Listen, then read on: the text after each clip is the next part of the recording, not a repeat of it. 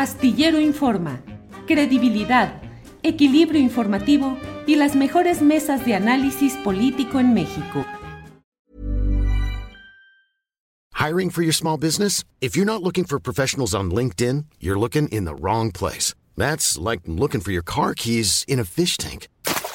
LinkedIn helps you hire professionals you can't find anywhere else, even those who aren't actively searching for a new job but might be open to the perfect role. In a given month, over 70% of LinkedIn users don't even visit other leading job sites. So start looking in the right place. With LinkedIn, you can hire professionals like a professional. Post your free job on linkedin.com slash spoken today. Many of us have those stubborn pounds that seem impossible to lose, no matter how good we eat or how hard we work out. My solution is PlushCare.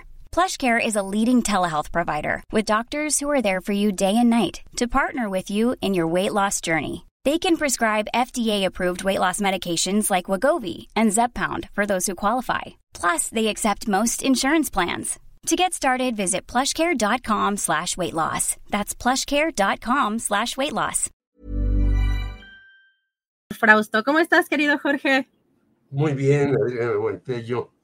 Pues te ha dado eh, dos veces COVID, ay, es gravísimo. y yo también recomiendo un mezcalito Sí, ¿verdad? No, sí, o un tecito calientito ya en la noche y uno duerme más tranquilo. Aquí pues estamos qué bueno que cuando menos Julio se fue de vacaciones, pero tú estás aquí muy bien puesta en la entrevista con la anterior persona magistral, porque en efecto Estados Unidos no decía nada de Irán.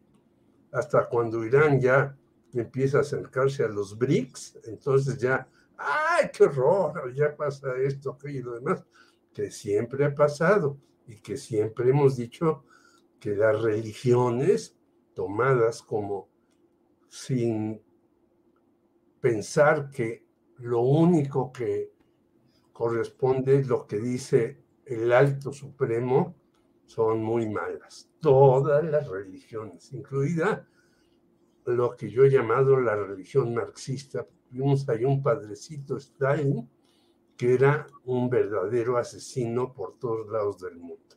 Aquí mandó matar a Ramón Mercader, perdón, a Trotsky por medio de Ramón Mercader. Hay que recordarlo. Entonces, todos los padrecitos supremos que nos dicen, usted no puede salirse un milímetro de esto, no hay que tomarlos en cuenta. Gracias, querido Jorge. Pues estamos e, en un contexto, bueno, no nada más en lo, en lo internacional, ahora estamos también un poco atorados aquí previo a, mm, pues, a estas fechas, querido Jorge, em, pues que son en teoría un poco más tranquilas, que baja la información, pero ahora amanecimos también con esta mañanera y estas conferencias eh, que da el presidente y declaraciones bastante polémicas sobre el caso del atentado contra el periodista o el conductor Ciro Gómez Leiva. ¿Tú cómo viste estas declaraciones? Ya no, no tarda en entrar nuestro querido Salvador Frausto, pero iniciar contigo sobre este tema que ha sido bastante polémico, Jorge. Pues yo he leído y escuchado y coincido con mis colegas Francisco Cruz, Federico Arriola, aunque a Francisco tengo el honor de conocerlo, a Federico no.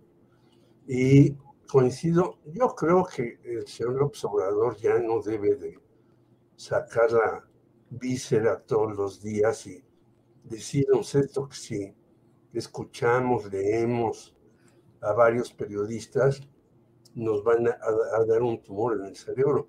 Imagínate, eh, creo que tú no nacías y yo leía a unos periodistas que eran verdaderamente unas sabandijas como Roberto Blanco Moeno, y no por eso me dio tumor en el cerebro, sino yo dije, bueno, este tipo está diciendo una bola de tonterías, yo me tengo que informar en otra parte, y en mi época, quiero decirte que radio y televisión, pues estaban más controladas que ahora.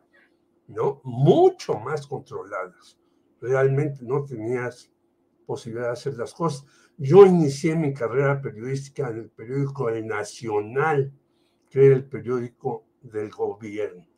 Y un día que le pregunté a un director, oiga, ¿cuántos ejemplares tira el periódico El Nacional? Me dijo todos porque no se vende ninguno. Entonces, yo tuve que iniciar ahí porque no tuve posibilidades en otra parte y obviamente lo hice guardando mi distancia, tratando de entrevistar a personajes de la cultura que tenían mucho que decir, como Juan José Gurrola, eh, el maestro Gurrola, que me dio una entrevista estupenda, en fin. Yo creo que hay que ver de todo, pero con una idea de qué mundo quiere uno. Como decía José Martín, por los pobres de la tierra quiero yo mi suerte echar. Si uno está en esa trinchera, pues puedes leer a cualquier tipo horrible. Yo he tenido polémicas con el señor Fernández Menéndez, que es millonario y vino aquí con una mano atrás y otra adelante. ¿Y por qué se hizo millonario? Pues hay que investigarlo. Pero yo creo que hay que leer cosas sin que a uno le causen remordimiento, sino diciendo, pues el señor, ¿por qué dice esto? Fíjate, con, con lo de Ciro coincidieron justamente en sus puntos de vista y no es eh, una coincidencia porque sí, Raimundo Rivera Palacio, Pablo Iriar y Jorge Fernández Menéndez. Ellos están obviamente en un bando, sabemos por qué están ahí, sabemos por qué algunos los hicieron directores de Notimex, que sigue el asunto ahí, no lo resuelve el gobierno, pero yo creo que hay que leer de todo y sacar las conclusiones. A mí lo de Ciro, con todo respeto, me parece que no fue, eh, primero, qué bueno que no le pasó nada, le mando mi solidaridad, a pesar de que discrepo con él, yo lo entrevisté dos veces cuando lo del Canal 40, eh, abrir los espacios, cosa que él nunca ha hecho conmigo en otros momentos, pero eso no importa. Pero fíjate que yo no creo que un cártel sea tan tonto de mandar como si fuera este, Colombia de los años 70 a dos señores con metralletas para tratar de asesinarlo. Yo creo que hay que llegar al fondo de esto y creo que sí la tienen muy difícil la señora Claudia Sheinbaum, que anda echando porras por Yucatán, y el señor García Harfuch, que él ya recibió un atentado de verdad hecho con gran precisión y por fortuna no le sucedió nada. Gracias, querido Jorge. Pues ya está con nosotros por acá nuestro querido Salvador Frausto. ¿Cómo estás, Salvador? Muy buenas tardes. Hola, Adriana, qué gusto estar aquí en, este espacio y saludarte. Igual estar con, con el querido Jorge. Pues acá andamos arrancando la semana, Adriana. Gracias, Salvador. Oye, pues todavía no, no se ve que, baje lo, fuerte. Este, parecía que normalmente tradicionalmente estos días ya no había mucha información y ya tendríamos que rascarle de pronto, ¿no? A, las notas, pero estas declaraciones del presidente que incluso hace eh, pues un llamado a la gente para que le ayude por si tienen información, si es un, pues es un atentado para desestabilizar a su gobierno. ¿Qué piensas, Salvador?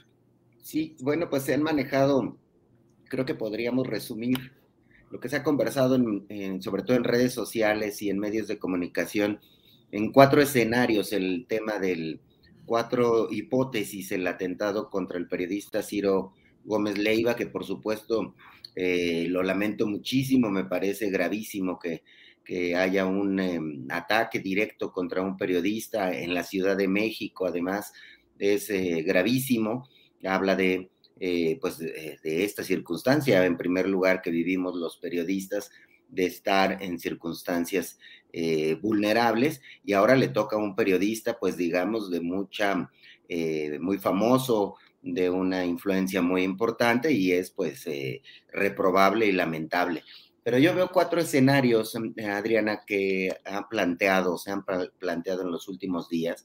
Uno es que pudiera ser un grupo de interés, un grupo contrario al proyecto político del presidente López Obrador, como el propio López Obrador lo dijo esta mañana, y también eh, al día siguiente del atentado hay que subrayar eh, un comentario que hace eh, el presidente que dice, bueno, podría un atentado, un ataque a un periodista tan importante como Ciro Gómez Leiva, pues generar una circunstancia de desestabilización política y eso pues nos trae recuerdos de aquel 1993, de 1994, lamentables, en el que pues eh, grupos de interés, grupos políticos eh, desestabilizaron al régimen de Carlos Salinas de, de Gortari y a mí me parece que esa línea de investigación hay que seguirla con mucha atención porque no solo estaría en riesgo periodistas como Ciro Gómez Leiva, sino muchos otros periodistas eh, que se han eh, colocado en una posición, eh, digamos, muy combativa frente al, frente al gobierno, por un lado, o que están en posiciones cercanas a las de la oposición o a la de los grupos empresariales. pudiera ser peligroso este escenario para otros comunicadores, para otras figuras políticas, para empresarios, para líderes religiosos.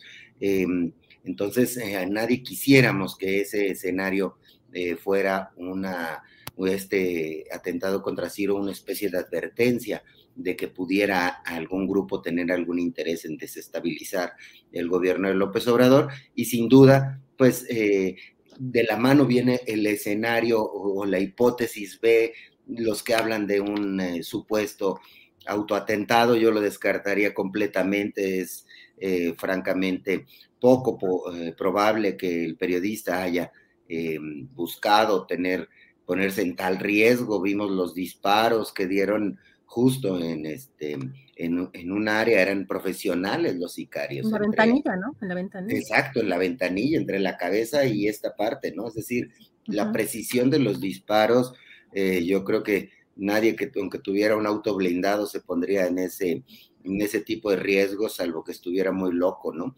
Y no me parece que sea el caso del periodista Ciro Gómez Leiva. Una tercera hipótesis que se ha manejado es que pudiera ser algún eh, eh, grupo cercano al presidente López Obrador o que el propio presidente López Obrador, como habla y ha criticado a Ciro Gómez Leiva pudiera generar eso, eso pues es incongruente desde el punto de vista político, porque quien más se afectaría de, una, un lamentable atentado que hubiera prosperado algo peor, hubiera resultado herido o incluso peor que eso, eh, pues es el propio gobierno eh, federal o el propio movimiento que respalda al presidente López Obrador. Entonces, un autoatentado o un atentado alentado desde el gobierno eh, son eh, asuntos, pues francamente, eh, descabellados que no, no caben. Y el cuarto escenario que escuchaba, que lo comentaba mi querido Jorge, el tema de algún grupo del, del narcotráfico,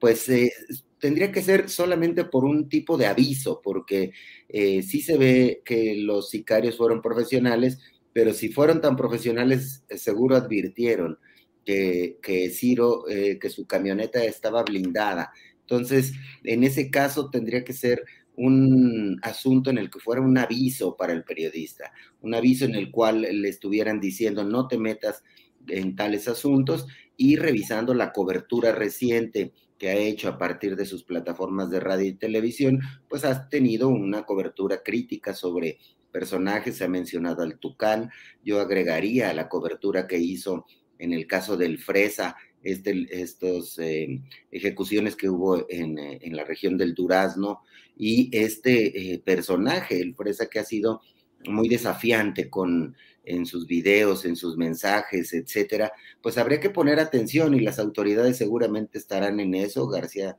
eh, Harfush y el gobierno de la Ciudad de México seguro están eh, buscando responsables, pero habrá que llegar al fondo porque no es bueno dejar con dudas este tipo mm, de asuntos y más en un país en el cual los atentados contra los periodistas eh, son muy frecuentes y eh, pudieran ser tomados como, como carne de cañón, como carne política para atacar a uno u otro grupo, grupo de, poder. Entonces, habrá que llegar hasta el fondo. Hay una gran responsabilidad ahí de, del gobierno de Claudia Sheinbaum para, para dar resultados pronto y que se aclare qué fue lo que pasó en el atentado contra Ciro Gómez Leiva.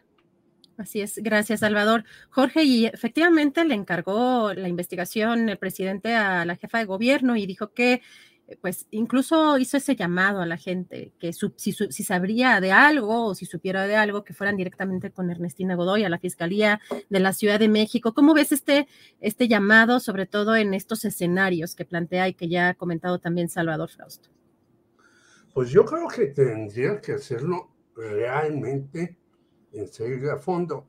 Eh, el análisis que hizo Salvador, yo comparto gran parte de él, o casi todo, porque es, es cierto, se abren 20 hipótesis y demás. Pero yo tengo eh, una duda muy grande, ¿no? Porque tenemos el asesinato de las cuatro mujeres y del periodista de la Narvarte, en donde ya hay un video en Netflix. Y bueno, la, eh, Fiscalía de la Ciudad de México no ha avanzado ahí. Y yo creo que ahora sí tiene que ir a fondo en eso y también retomar lo de Rubén Espinosa, Nadia Vera y las tres muchachas que fueron asesinadas en Narvarte, donde se nota que hay hoyos terribles. Y yo te quisiera decir que a veces los periodistas, a mí me tocó eh, investigar con otros compañeros el asesinato de Manuel Buendía, y a veces los periodistas llegamos a las procuradurías y decimos, oiga, pues no he investigado por acá, ¿qué onda? ¿No? Ay, es que se nos pasó, no sabíamos, inventan 20 cosas. Yo creo que la Procuraduría de la Ciudad de México de veras debe ir a fondo, no solamente en el caso de Ciro, sino en el anterior caso que ya mencionaba yo de Rubén Espinosa, Nadia Vera y las tres muchachas, que ya eh, hay un, insisto, un video de Netflix que nos muestra cómo hay hoyos, cómo participaron más personas que ni siquiera las han citado a declarar y cómo los parte de los asesinos, si fue así, yo no he leído completo el asunto, bueno, ya están algunos en la cárcel, pero otros pues andan muy tranquilos. Y vivimos una situación en donde hay que condenar el atentado a Ciro Gómez Leiva y hay que solidarizarse con él. Y que qué bueno que no le pasó nada, eh, hay que protegerlo a él y a su familia, pero tenemos muchos más que siguen impunes. Y yo he dicho, en algunos casos, como en el caso, por ejemplo, eh, de varios compañeros, entre ellos de Javier Valdés en Sinaloa, bueno, pues ya Damaso López, hijo del Minilic, ya está libre en Estados Unidos. ¿Y por qué no lo no pide la justicia mexicana que lo traigan para juzgarlo aquí, no solamente por la muerte de Javier Valdés, sino por otras muchas tropelías que hizo este sujeto y el papá. Por lo tanto, yo veo que hablamos antes, qué bueno que entrevistaste a este especialista, de cómo crímenes incluso cometidos por el Estado quedan impunes, ¿no? Y es gravísimo, gravísimo que los asuntos de Estado no se lleven a cabo como se debe. Por eso después crece muchísimo la violencia y la inestabilidad en los países.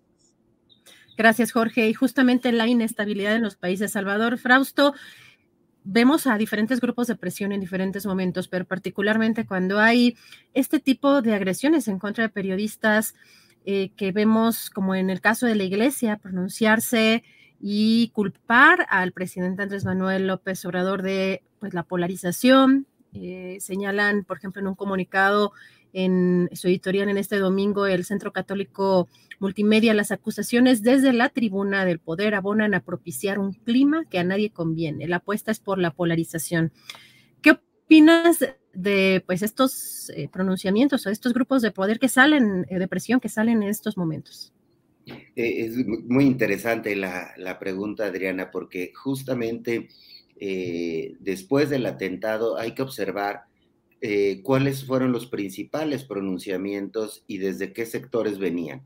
la iglesia tardó un poco en reaccionar, pero las primeras reacciones fueron desde la oposición, con, más concretamente desde personajes ligados al PAN o militantes del PAN eh, que eh, inmediatamente culparon, asociaron el discurso de la polarización con el atentado contra Ciro Gómez eh, Leiva, en lo cual se necesita un trapecio con dos vueltas para llegar de una cosa a la otra, porque no es lo mismo criticar o generar una posición crítica sobre tus adversarios, que es lo que ha hecho López Obrador y que evidentemente nadie podemos negar que ha cultivado esta eh, eh, discurso eh, que, que, tienden a polarizar las opiniones, a que cada quien se coloque en un extremo de la discusión pública y de la discusión política, pero de ahí saltar a decir que fue, un, fue responsabilidad del presidente el, el, el, atentado contra el periodista, pues eh, es un salto de trapecios eh, imposible eh, que no, no se puede documentar de ninguna manera. Entonces vimos ahí a los articulistas vinculados a la oposición, a los articulistas y opinadores vinculados a grupos empresariales.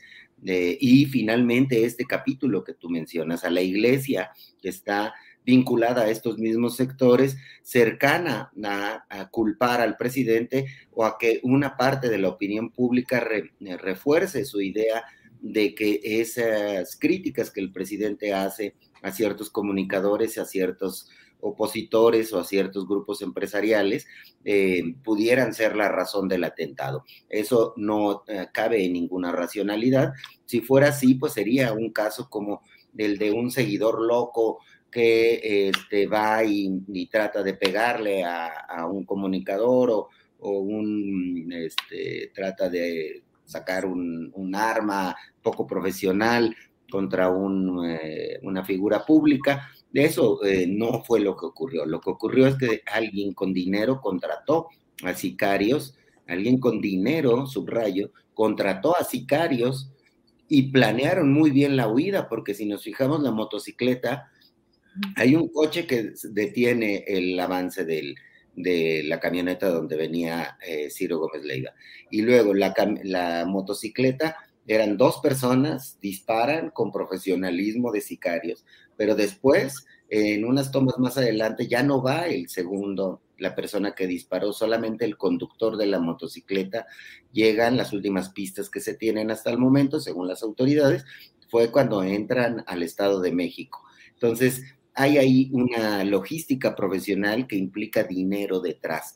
Así que eh, haya sido quien haya sido, como diría el expresidente Felipe Calderón, este, ahí una certeza es que hay dinero detrás de la planeación de un, eh, de un ataque directo a un, a un periodista importante que eh, conmocionó a la opinión pública y vuelve a generar una ola de eh, opiniones de que eh, pudiera el presidente o su gobierno estar alentando ese tipo de, atentados, lo cual pues no tenemos absolutamente ninguna evidencia y no hay ningún racional para plantear un asunto así. Yo veo mucho más eh, las orejas de un grupo de interés en el que haya dinero eh, e intereses políticos detrás del atentado.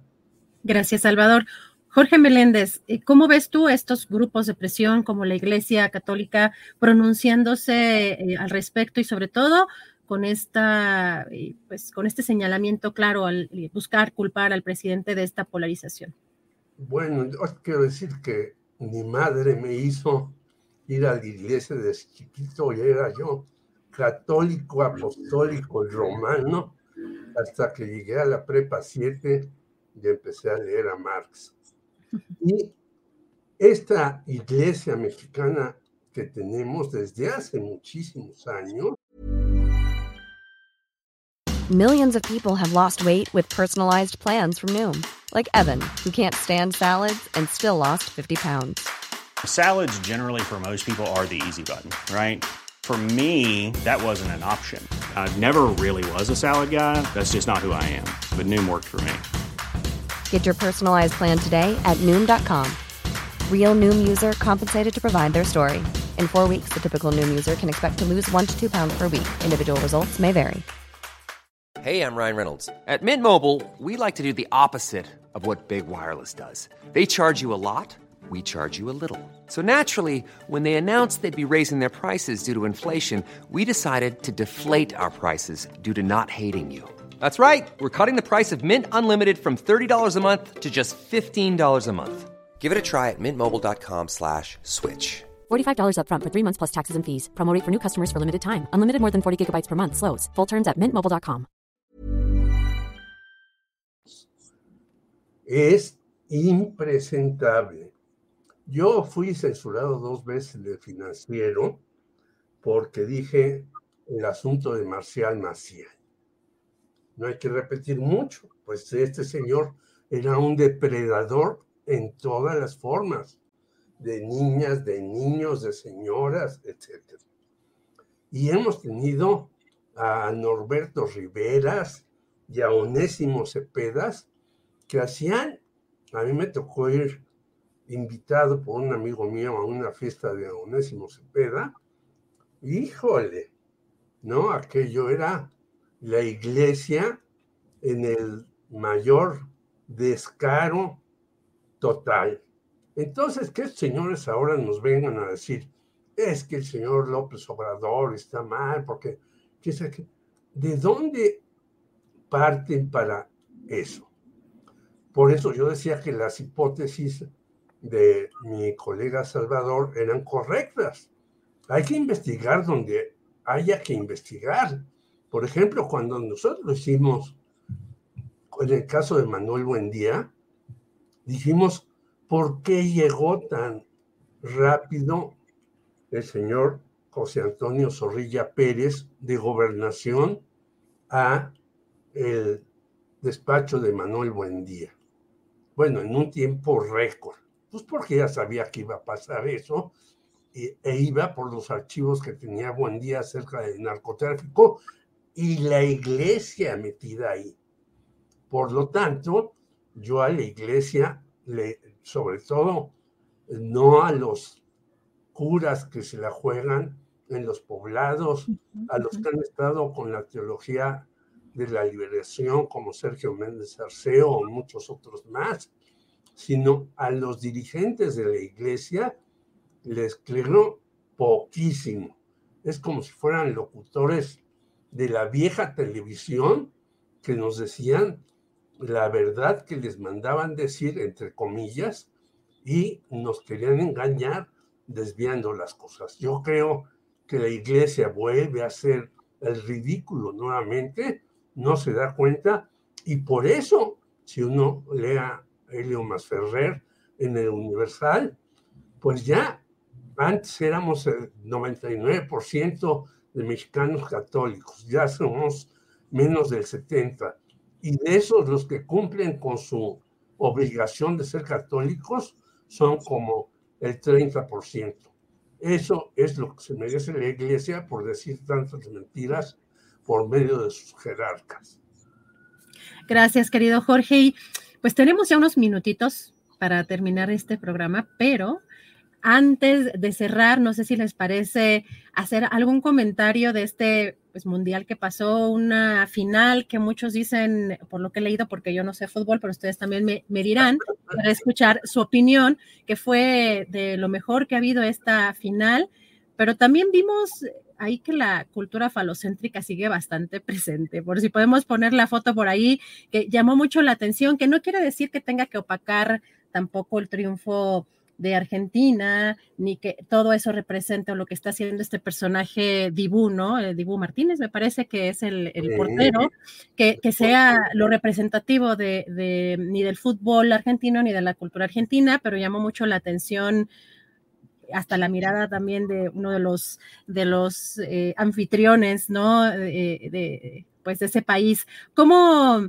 ¿Cómo ves, Salvador, este, este mundial que pasó? Tanto el papel de México, bueno, un paso súper fugaz, y, cómo viste tú al final, pues todo lo que sucedió este fin de semana. Sí, bueno, pues en época de mundial todos nos volvemos expertos en, el, fútbol, ¿no? Eh, le corregimos a los entrenadores sus cambios de por qué no llevaron a tal jugador o al otro. Y bueno, esa es una de las cosas muy interesantes del fútbol, que nos permite participar eh, en, opinar y en entusiasmarnos en un evento deportivo, pues, que entusiasma y crea ilusiones, expectativas y, por supuesto, pues, entretenimiento, que es muy, muy interesante. Yo pienso que, que es eh, fabuloso ver a figuras como Leonel Messi eh, consagrarse, terminar una, una, carrera, haber participado en cinco eh, mundiales, haber metido muchos goles, llevarse el trofeo de, de, mejor jugador del, del, mundial y pues es una delicia sin duda. Eh, no soy experto, pero soy eh, mirador de fútbol este, estándar, digamos, y es una delicia verlo jugar igual al futbolista Mbappé. Eh, de Francia es fenomenal, ¿no? Metieron tres goles en Mbappé y dos Messi en esa mm, final, fue muy emocionante. Y en lo deportivo, pues que quedó muy, muy eh, bien eh, eh, el, objetivo de que fuera un evento competitivo donde se, se mostrara la fuerza deportiva de unas u otras selecciones. Y estos eventos, caray, qué vergüenza, ¿no? El señor este, el portero Martínez, que además, qué gran portero y detuvo ahí, es clave en el triunfo, y que tenga estas expresiones em, falocéntricas, em, groseras, que son asuntos que envuelven al mundo del fútbol y al mundo del deporte y que poco a poco han ido eh, disminuyendo, como recuerdan esta discusión sobre el grito homofóbico en los estadios, que sigue ocurriendo, pero cada vez con menos frecuencia, o que había números eh, prohibidos que usaran los futbolistas porque representaban que eran gays, ¿no? y que eso pues va saliendo de, circulación, ya cada vez ocurre menos. Los futbolistas franceses ahora en el vestidor cantan eh, canciones identificadas con la comunidad gay con mucha naturalidad y es parte de, su, de sus festejos. Eh, aparentemente la pareja de, de, Mbappé es una persona transvesti o, transexual, eh, más bien transexual. entonces, Em, ese tipo de asuntos nos, va haciendo una sociedad más tolerante, se va incorporando al mundo machista del fútbol eh, elementos de mayores libertades y de mayores igualdades, y es lamentable que veamos a este portero haciendo ese tipo de, señas, pues es, es fatal. Y para redondear mi asunto, yo quedo, eh, em, pues, eh, nos quedó a deber la selección mexicana, no pasó ni a la segunda ronda. Eh, de este lado, en lo periodístico, tengo la curiosidad de por qué siempre perdemos los mexicanos, por qué no avanzamos, por qué eh, no, si hay ahí algún asunto que tenga que ver con la mentalidad, con la psicología, con ese tipo de, de asuntos y en los próximos días les vamos a ofrecer en Milenio un reportaje de esta naturaleza em, en el que buscamos razones de por qué eh, nuestros deportistas, eh, que muchas veces hay muchos que triunfan en el extranjero, que están eh, deportivamente, son muy competitivos y que en los momentos clave fallan o fallamos en esas circunstancias. Entonces, bueno, pero me quedo muy contento con el Mundial, disfruté ver los partidos y, bueno, pues qué padre que el siguiente mundial va a ser eh, en, Norteamérica, en México, Estados Unidos y Canadá, a ver qué tal, qué tal nos va para entonces. Muchas gracias, Salvador. Jorge Meléndez, ¿somos el país del ya merito? ¿Del ya casi? No, no. Primero me acaba de sorprender Salvador, que dice que no sabe de fútbol, nos dio una cátedra. Yo haría cuatro o cinco apuntes. Primero, la sentencia de Manuel Seide, que tiene decenios de años, los ratoncitos verdes seguimos siendo los ratoncitos verdes. Y voy a decir por qué. Porque estos los han manejado las televisoras y se han sumado ahora FEMSA y CEMEX. Mientras en Argentina hay decenas o cientos de clubs que los manejan las comunidades. Aquí seguimos amarrando las cosas. Mientras el fútbol no sea algo que les dé solamente dinero a las televisoras y a estas empresas, no avanzaremos para nada. Segundo lugar, este señor Martínez es un excelente portero, pero yo creo que está para hacerle la lobotomía al pobre, porque no puede ser que haga ese gesto después de que su equipo demostró que era en mucho tiempo mejor que Francia. Francia supo aprovechar muy bien sus momentos, pero que este señor haga este desplante, pues me parece que lo deberían de meter a una rehabilitación en serio para que entienda que es la vida. Y finalmente yo creo que ha sido una de las finales mejores que yo he visto. Yo ya veo poco fútbol, veo otras cosas, más fútbol americano, aunque estoy decepcionadísimo nuevamente de mis Dallas que perdieron ayer. Estoy de verdad súper decepcionado por lo mismo que sucede en el fútbol mexicano. Mientras este señor Jerry Jones siga siendo el dueño de los Dallas, ese equipo no caminará. Entonces, es lo mismo. Cuando tú quieres agarrar todas las cosas y no dejas que se distribuya, ve la, la cantidad de gente que hubo. Desde ayer me mandaron amigos en Argentina que están en diversas partes la, la celebración. ¿Y por qué es celebración? Porque es una celebración de todos, aunque Messi le encabeza. Y finalmente les voy a mandar una eh, fotografía que me mandaron interesantísima. Eh, Francia ganó el mundial en no sé qué año, 86, no sé. Eh, y tú ves a los franceses y la gran mayoría de los franceses son, digamos, de tez blanca. El equipo actual francés son de tez como nosotros o más oscura. Quiere decir, pues, que los jugadores, y por eso la, la este, sorpresa de Marruecos, quiere decir que cuando tú les pones la pelota y pones a jugar a gente que tú consideras inferior, que ese es nuevamente el asunto, pueden dar muchas sorpresas. ¿Quién ha sido, por ejemplo, un, gran jugador mexicano? Pues Jorge Campos, que tú lo ves y dices, como dicen estos señores anti-AMLO, indio patarrajada, bueno, pero era portero, delantero, medio y demás. Quiere decir que si no abrimos las puertas de la vida y nos encerramos, así nos va a ir como nos fue en el Mundial a México. Gracias, querido Jorge. Es un postrecito. Yo les recomiendo invitación ida a cantina, algún anuncio, algún, algún trabajo especial que piensen sacar, eh, cualquier cosa que quieran decir para cerrar esta, esta transmisión. Querido Salvador. Sí, Adriana, bueno, pues eh, nada más eh, celebrar también la gran actuación de Marruecos, un país que muchos de sus futbolistas migraron a varios de los países a los que derrotaron, ¿no?